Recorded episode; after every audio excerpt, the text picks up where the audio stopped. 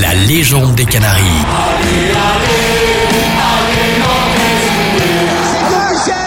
le football club de Nantes est champion de France. On est heureux, on est heureux tout simplement.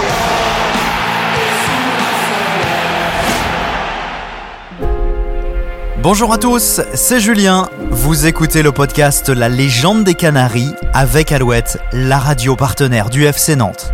La légende des Canaries, votre podcast pour se souvenir, se replonger dans les grands moments du club, pour retracer aussi les parcours des plus grands joueurs du FC Nantes. Nous vous proposons pour ce septième numéro de revenir sur la carrière nantaise de Jafet Endoram remplacé Chaga par Jafet Endoram et donc quand je passais à côté des, des matchs, euh, je me faisais siffler. Hein. Son arrivée à Nantes, son lien avec Jean-Claude Ciodo. Coco euh, a touché souvent l'orgueil de, de, ses joueurs pour, pour, les faire réagir. La saison 94-95, la saison de tous les records. Ce qui était le plus dur, c'était le rythme qu'on imposait, c'était de tenir jusqu'au bout. Son parcours en Ligue des Champions Retour avec l'international tchadien sur ces sept années passées au sein de la Maison Jaune. La frappe peut-être pied gauche d'Endoram Oh, but Oh, il y est But de Jaffé Endoram Après 6 minutes en seconde période, Nantes mène 3-0 Bonjour Jaffet Bonjour Julien. Alors comment s'est passée ton arrivée à Nantes? C'était un stage à Saint-Brevin avec l'équipe nationale du Tchad. En 89, on était venu faire un stage à Saint-Brevin où effectivement on était euh, encadré et coordonné par euh, Marcel Mao qui était conseiller technique régional à l'époque qui en collaboration avec euh, la fédération tchadienne la coopération surtout euh, franco-tchadienne euh, s'est occupé de nous et donc c'est à cette occasion effectivement qu'il m'avait qui m'avait repéré parmi les 25 qui étaient venus en stage et par la suite euh, il m'a fait venir en 90 en avril 90 en stage au FC Nantes. Pour un mois ça dure deux mois. Euh, donc je suis arrivé le 4 avril. Euh, c'était vers la fin de la saison, donc euh, après le mois de juin, c'était les vacances. Donc mon stage a duré deux mois, donc le club a décidé de, de m'accorder un peu plus de temps pour, pour m'observer. Donc je suis parti en vacances, je suis revenu reprendre l'entraînement pour le début de la saison, c'est-à-dire la saison d'après, en 90-91 avec le FC Nantes où effectivement j'étais toujours euh, en observation et puis j'ai fait les stages début de saison avec eux. Et en fin de compte le club a décidé de me garder dans le groupe. Donc je m'entraînais m'entraînais avec le groupe professionnel le week-end le week-end je pouvais pas jouer donc j'ai resté centre euh, sportif de la journalière le week-end et puis la semaine quand tout le monde rentrait ben, je reprenais des activités avec avec euh, avec les pros et ça, ça durait six mois à peu près avant que je puisse avoir la chance, une opportunité quand Georges Bourrouchaga s'est blessé.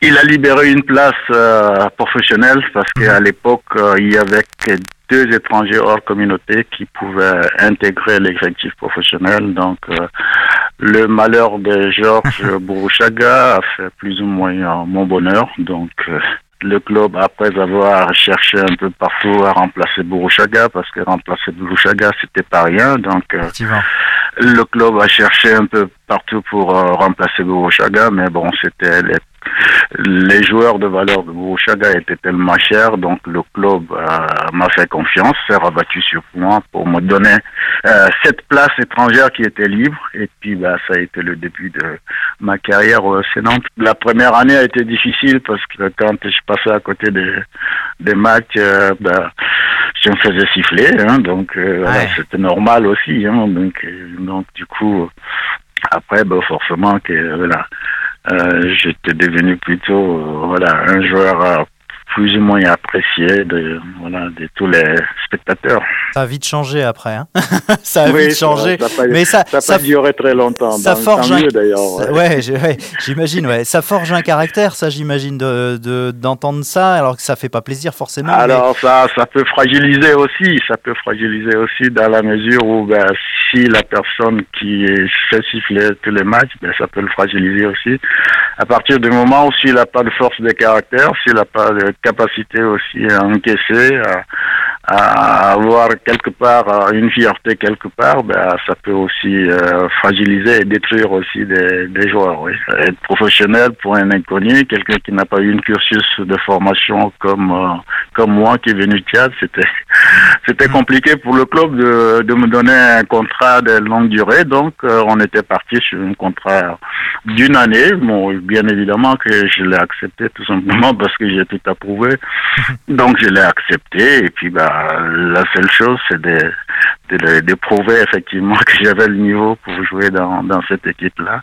Et donc euh, voilà, ça a été ça a été le lancement, le premier match. euh, j'ai signé le 19, j'ai joué mon premier match euh, le 23 en, face à Saint-Etienne en 1990. Donc voilà, premier match, je marque un but. Donc voilà, c'était c'était c'était positif euh, pour un premier match pour, quelqu'un qui vient du Tchad, pour un inconnu. Donc du coup, euh, j'ai marqué un peu de points là-dessus. Mon deuxième match à Paris où j'ai été aussi bon, donc je pense que j'ai gagné la, une certaine certitude auprès des, des dirigeants, auprès des entraîneurs. Donc euh, voilà.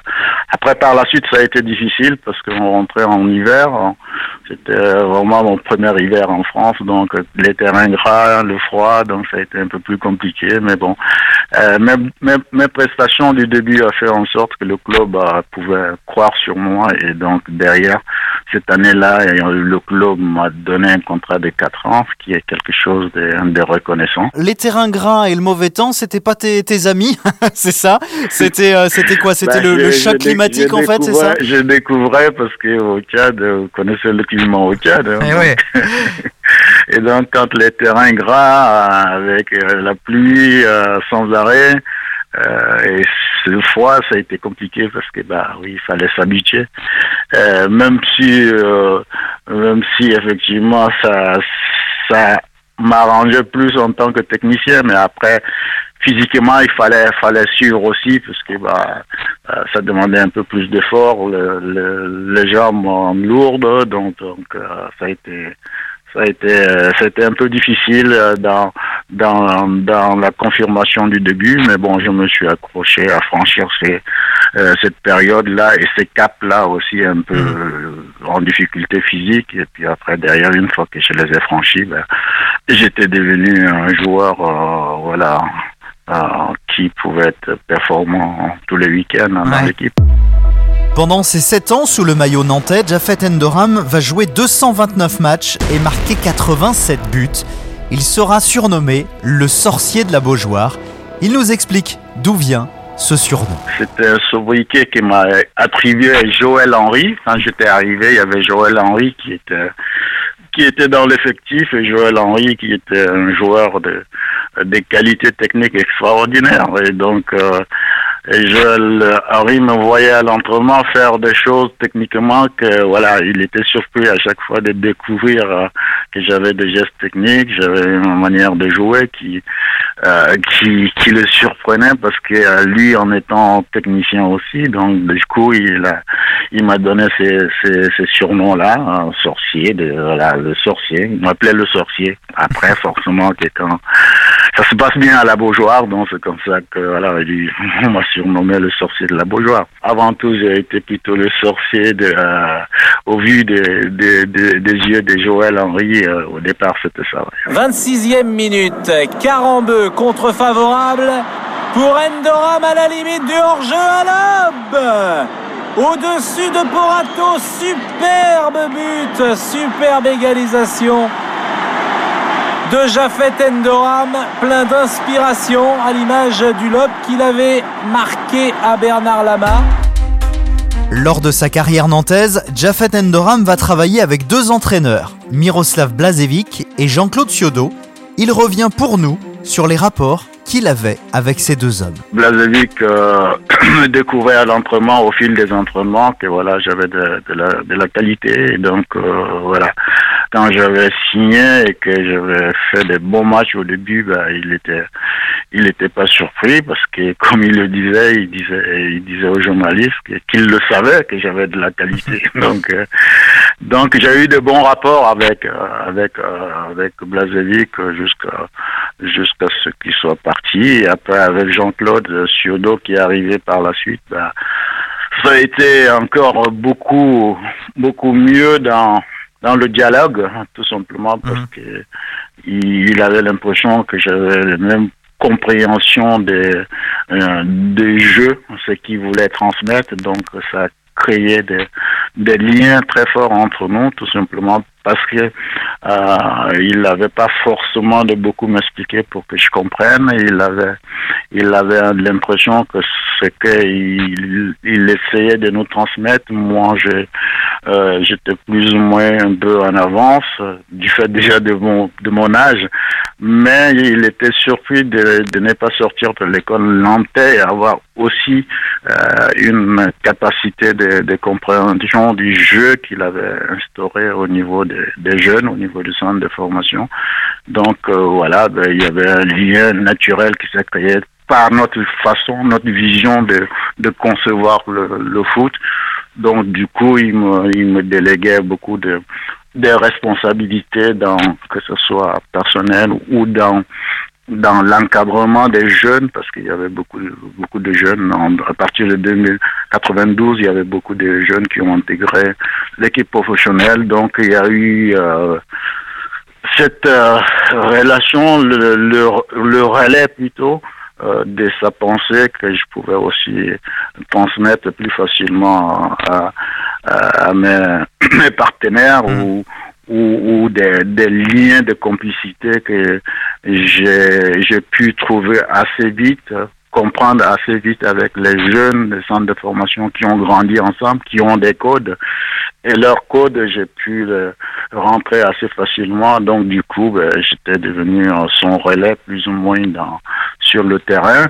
Euh, bien évidemment, qu'il a toujours été très exigeant avec moi et comme je, comme tous les entraîneurs, euh, c'est c'est ceux qui sont capables que les entraîneurs sont très exigeants. Et moi il a été très exigeant avec moi à à, à raison tout simplement parce que ben, il savait que j'avais j'avais de la qualité et que euh, il pouvait avoir l'impression que je, je, donnais pas tout ma plénitude sur le terrain. Donc euh, déjà dans l'autocritique parce que moi quand j'étais je suis passé à côté de mon match j'étais le premier à aller le voir pour pour lui dire que bah j'ai pas été bon sur tel tel tel plan. Donc il y avait il y avait une sorte de de je dirais que complicité pas complicité mais une sorte d'honnêteté qui euh, qui, a, qui a existé entre, entre lui et moi jusqu'à jusqu'à mon départ euh, pour Monaco. Mhm. Coco euh, a, a, touché souvent l'orgueil de, de, de, ses joueurs pour, pour les faire réagir. Une anecdote, euh, bien évidemment, quand quand il a repris l'équipe, on est allé jouer à Marseille, on a pris 4-0, un truc comme ça. Et puis, à l'aéroport, j'étais en train de discuter avec Thiermoyoum, à l'époque où il y avait encore les cadres qui étaient encore là. Donc, voilà, on discutait avec, euh, avec euh, et puis je sais pas sur quel sujet. Et puis, ben, on rigolait entre nous et il n'avait pas apprécié. Il est venu nous, nous remballer un peu. Et puis, voilà, euh, en nous disant des mots assez, assez, assez choquants. Et donc, voilà.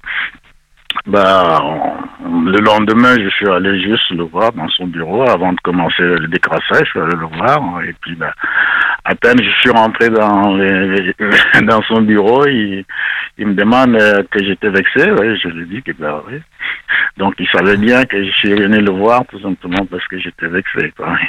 C'est son rôle aussi de d'éducateur, c'est son rôle d'entraîneur. Et c'est vrai que bon, euh, des fois, ça pouvait être euh, si la personne en face n'a pas de capacité de compréhension, ça peut être aussi très douloureux et trop assez choquant aussi. Un entraîneur, c'est ça, il faut qu'il s'adapte en permanence. Hein.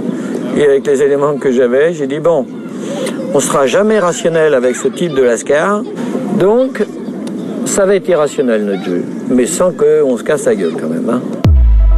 Jafet Endoram est revenu pour nous dans ce podcast sur cette fameuse saison 94-95, la saison de tous les records avec ses 32 matchs sans défaite. Ben, Aujourd'hui, euh, avec le temps, on peut se rendre compte que ça a été une saison historique dans la mesure où euh, ces records euh, jusqu'à présent, même le PSG n'arrive pas à le battre. Donc on peut, peut estimer que ça a été une saison extraordinaire.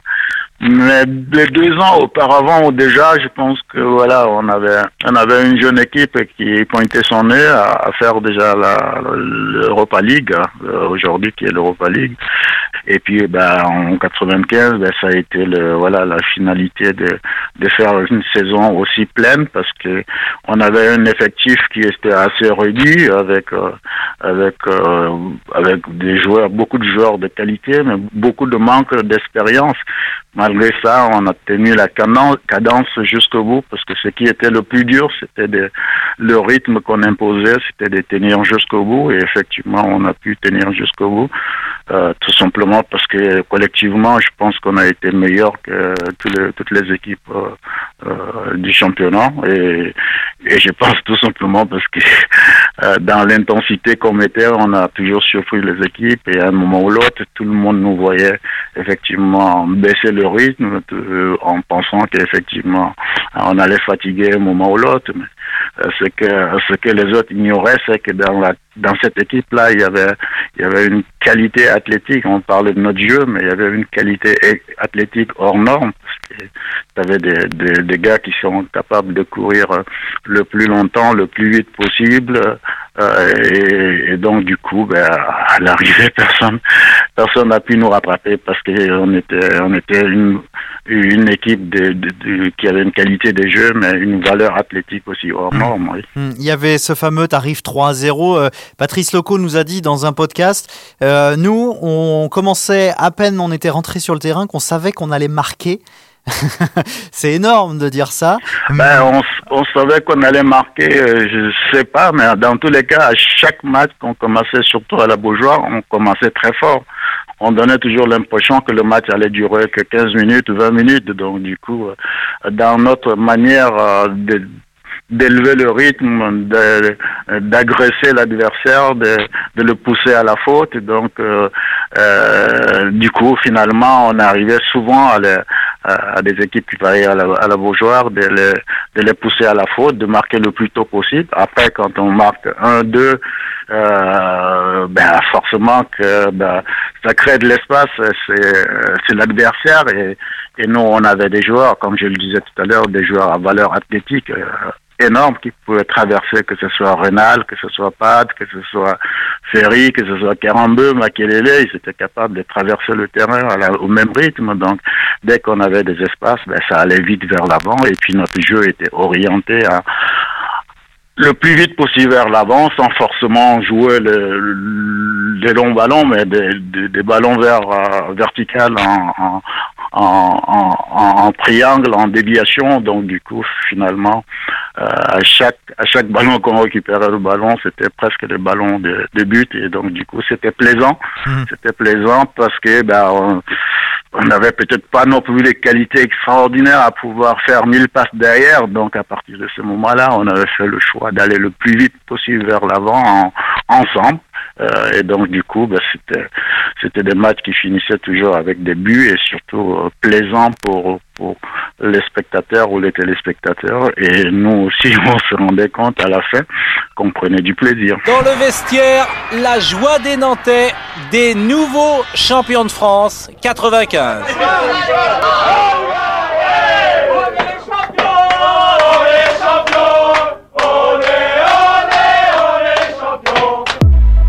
Lors de la saison 95-96, le FC Nantes s'incline en demi-finale de la Ligue des Champions face à la Juventus de Turin. Jafet Endoram nous parle de ce parcours européen ben, Au final, il n'a pas manqué grand-chose euh, d'aller au bout parce que d'ailleurs c'est cette année-là que la Juve l'a gagné et donc c'est leur dernier titre depuis d'ailleurs. Mhm.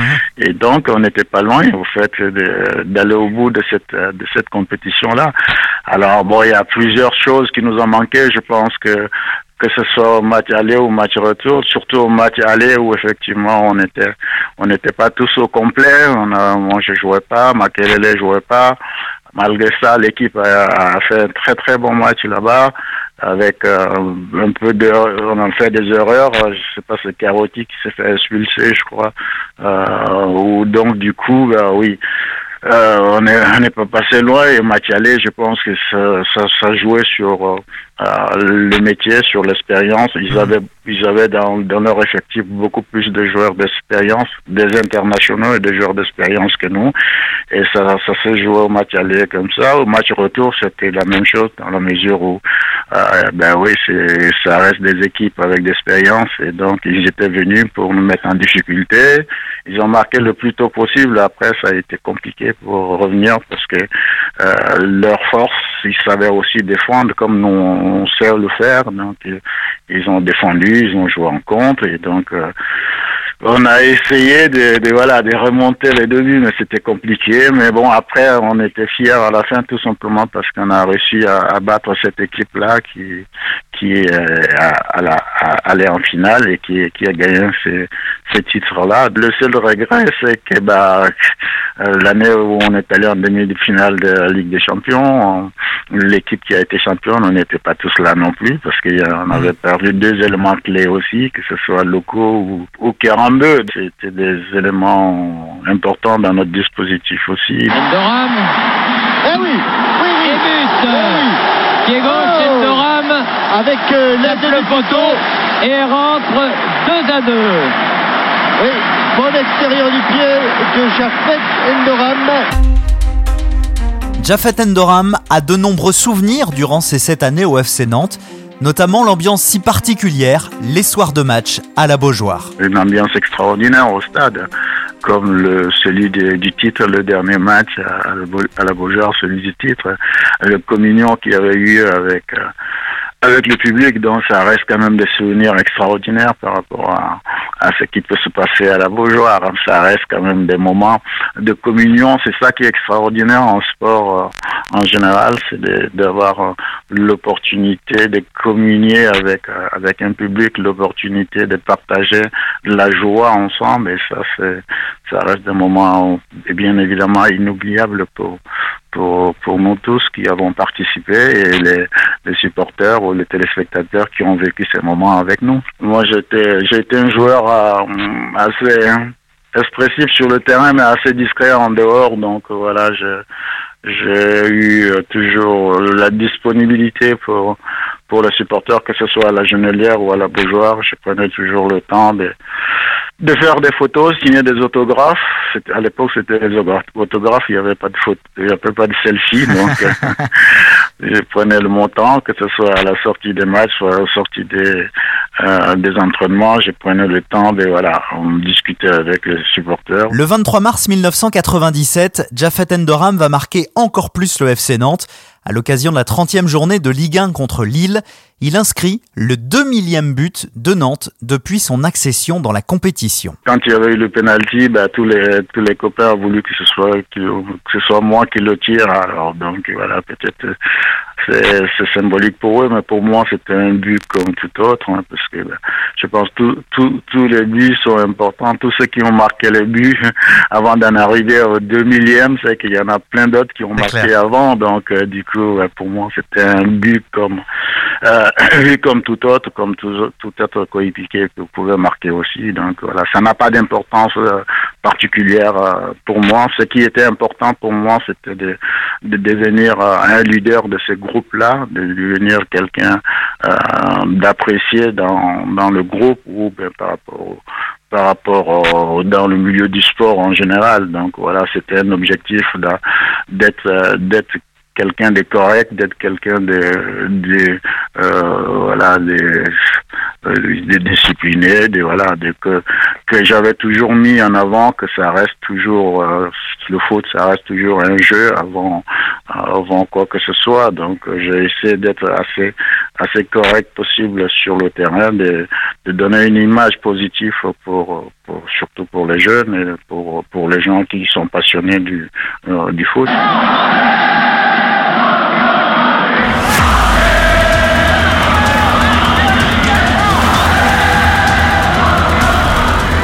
Merci d'avoir écouté La légende des Canaries. Cet épisode a été réalisé avec Alouette, la radio partenaire du FC Nantes. Vous pouvez nous retrouver sur toutes les plateformes de podcast. Abonnez-vous pour ne manquer aucun épisode.